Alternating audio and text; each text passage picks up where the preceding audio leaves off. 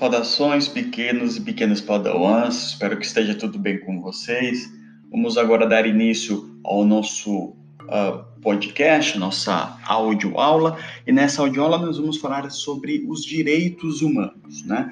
Em aulas anteriores, nós falamos um pouco sobre uh, algumas categorias de direitos, né? as mais conhecidas, que são os direitos uh, civis, os, os direitos políticos e os direitos sociais. E hoje a gente vai dar uma atenção maior para a compreensão do que são os direitos humanos. Tá? A, a prim, o primeiro ponto a se destacar é que os direitos humanos eles têm relação com os direitos anteriores. Né? O que, que são os direitos humanos? Os direitos humanos é o reconhecimento da existência de um conjunto de direitos que são entendidos como fundamentais e que devem ser garantidos a todos os indivíduos, a toda a humanidade. Daí a ideia de direitos humanos, ou seja, são todo aquele conjunto de direitos é, que devem ser é, preservados e que devem ser é, realizados entre os seres humanos, tá bom? E e uma característica dos direitos humanos é que ele tem uma pretensão de ser universal, ou seja, é um conjunto de preceitos, de valores, é um conjunto de direitos que devem ser garantidos universalmente a todos os indivíduos. Então ele nasce, ele, ele se realiza a partir dessa, dessa pretensão universalista. E daí a gente observa que, em certa medida, os direitos humanos têm uma influência lá do direito do, do naturalismo ou do chamado direito natural. Lembre-se que numa aula anterior eu falei um pouco sobre o que é o direito natural, né? O direito natural vem da ideia de que os homens, por natureza, né, é, têm alguns direitos que devem ser preservados, né? A ideia do justnaturalismo, ou seja, existe uma a, a, os direitos naturais é porque é um direito de nascença, né? o direito que os humanos teriam ah, na natureza da constituição da sua própria vida, né? daí a ideia dos direitos, ah, dos direitos naturais. E alguns desses direitos, um dos mais conhecidos, é o direito à vida, né? o direito à liberdade, em alguns casos, né? lá no quando a gente tem um autor que é o, o John Locke, que inclusive nós já tratamos dele quando a gente falou de é, é, contrato social, mas ele fez algumas reflexões também no, no, campo do direito. Né? E o John Locke também entendeu que a propriedade é um direito é, natural. Né? E os direitos naturais, como eles entendiam que é, existem direitos que a, a, é da natureza humana, então isso tem um, teria um valor universal. Então a gente vê que os direitos humanos têm uma influência do chamado direito natural na medida em que ele parte da ideia de que os direitos naturais eles são universais, né? Isso é o primeiro ponto, tá? É... E os direitos humanos, pessoal, que é uma discussão relativamente mais recente, né? Ele incorpora elementos dos direitos que nós já mencionamos, né? Eu já até mencionei isso de forma rápida no começo dessa audioaula, que são os direitos civis, políticos e sociais. Então, os direitos humanos vão incorporar esse conjunto de direitos, vão, é, é entender, vão entender quais são aqueles que são fundamentais para a existência humana, né? E vão, então, entendê-los como, é, o, como direitos humanos, certo? E uma coisa importante, pessoal, é que é pensar então que os direitos humanos é uma espécie de evolução, de desenvolvimento de um conjunto das reflexões filosóficas e jurídicas sobre o próprio direito, sobre ah, algumas características eh, humanas, né?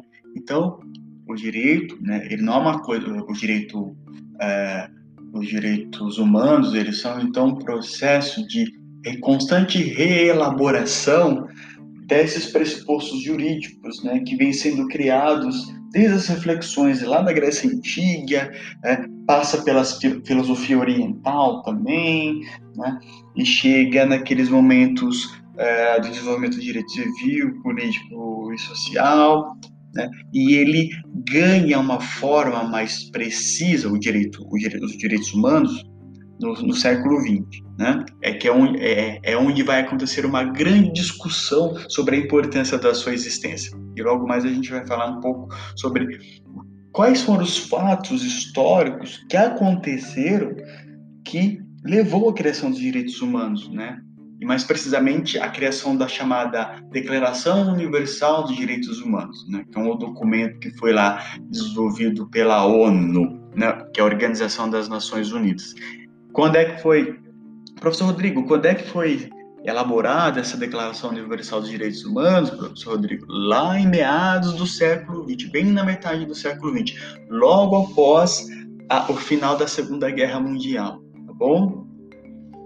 É, e alguns, alguns é, antes de falar sobre a relação da Segunda Guerra Mundial e dos direitos humanos, né, é, é importante lembrar que está incorporado nos direitos humanos, né, é, os chamados direitos difusos, além dos direitos sociais, é, direitos civis, direitos é, e direitos políticos, também estão foram inseridos alguns outros conjuntos de, de direitos, né, chamados direitos difusos e coletivos, por exemplo, que é o direito à paz, o direito ao progresso, a autodeterminação dos povos, direito ambiental, direito do consumidor, inclusão digital, e isso foi sendo incorporado nos direitos humanos com o passar do tempo, tá bom?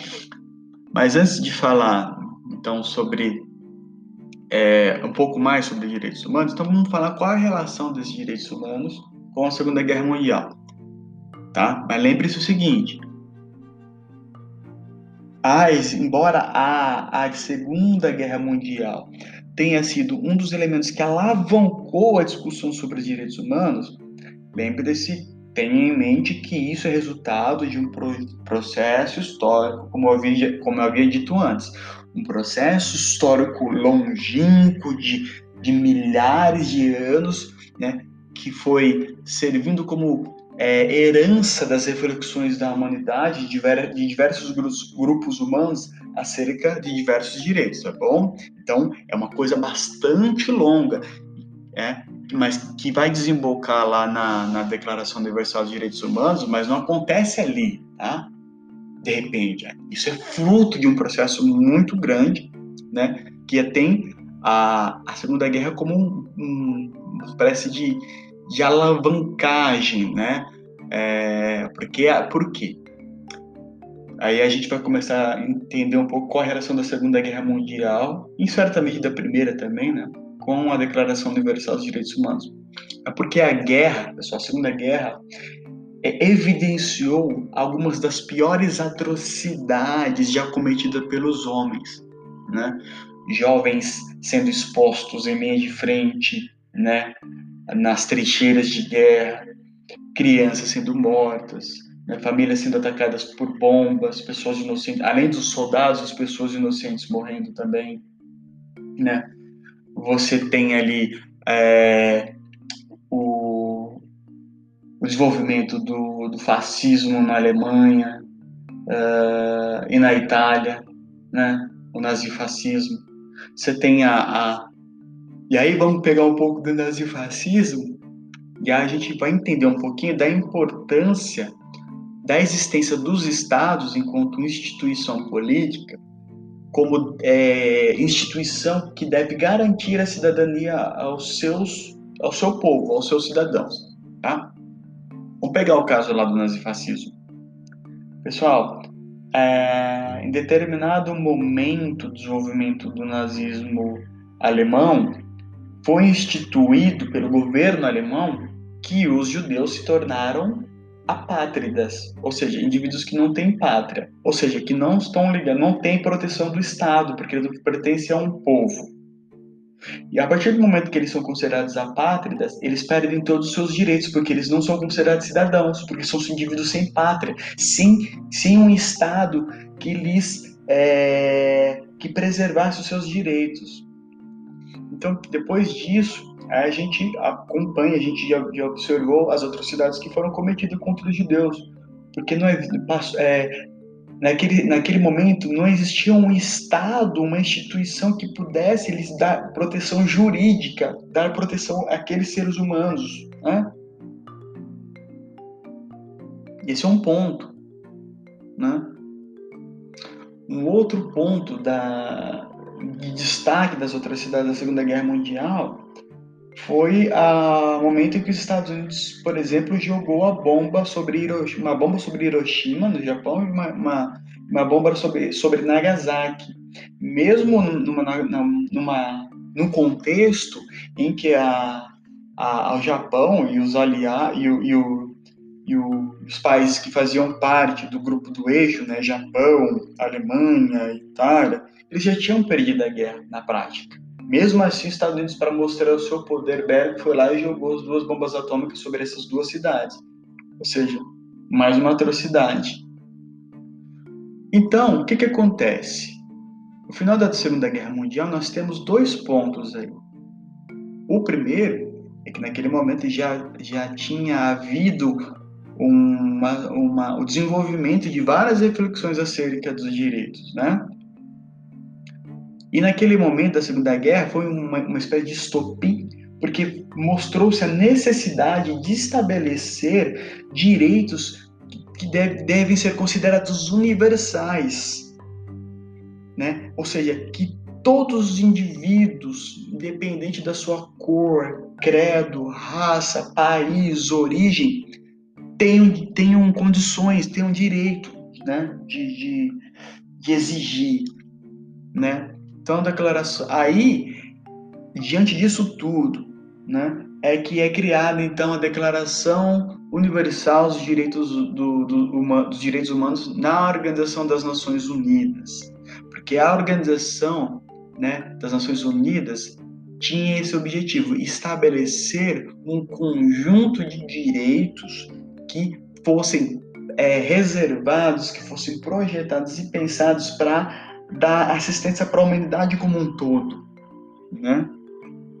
Para que ninguém ficasse desamparado, como aconteceu com os judeus, por exemplo, como acontece com alguns refugiados políticos, né? Como acontece com pessoas que não têm condições de é, poder se defender juridicamente porque não tem condições para se defender, não tem recursos para isso, né? Então foi preciso criar um instrumento jurídico é, supranacional, ou seja, que vai para além das nações, para que ele pudesse ter uma amplitude, um alcance maior, né? Então, é, isso são, é daí que vem a origem dos direitos chamados direitos humanos, tá bom? É, e pessoal, existe, né, uma teoria que divide uh, os direitos humanos em algumas gerações, né? Ele divide em gerações, é chamada primeira, segunda, terceira geração. Agora, mais recentemente, tem se discutido a quarta geração né, e a quinta. É, quem que criou é, essa classificação dos direitos humanos em gerações? Foi um cara chamado, um cara chamado Karel Vazak, que é um estudioso né, jurídico. E aí, vocês me perguntam, professor, quais são os direitos de primeira geração, quais são os de segunda e terceira e assim sucessivamente, né? Então vamos lá, pessoal. Os direitos de primeira geração seriam os direitos de liberdade, compreendendo os direitos civis, os direitos políticos e as liberdades clássicas de, de, de, de, ir e vir, de pensamento, de religião, de crença, do que eu fazer com o meu corpo. Né? Todas essas liberdades que tem como é, objeto as liberdades dos indivíduos, do que eles fazem com a sua própria vida, com as suas particularidades, com as suas escolhas pessoais. Né? Essa é a primeira geração. A segunda geração, é, elas dizem respeito aos chamados direitos de igualdade, né?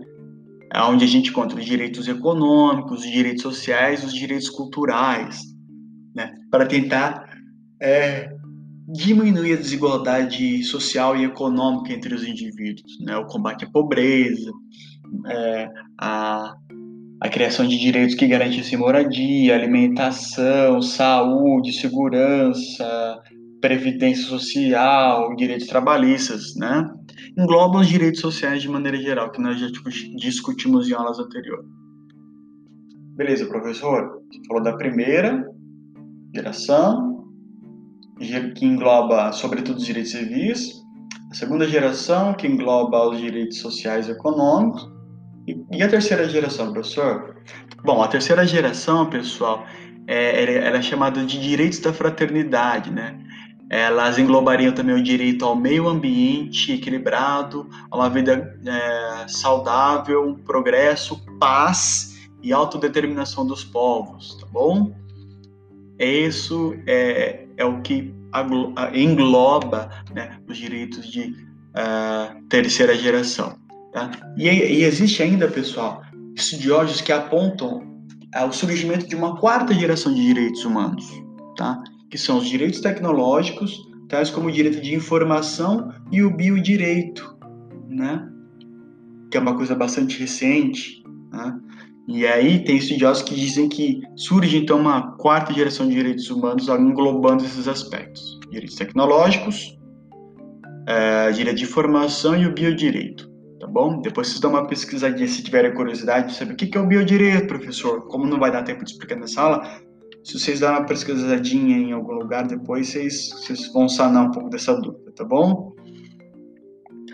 E, e só para ir finalizando, pessoal, é, existe um conflito. Lembre-se que eu falei para vocês, os direitos humanos eles se pretendem universais, ou seja, são valores e garantias que são consideradas universais e que devem ser então garantidas através desses direitos. Então, ele se pretende universal, tá bom?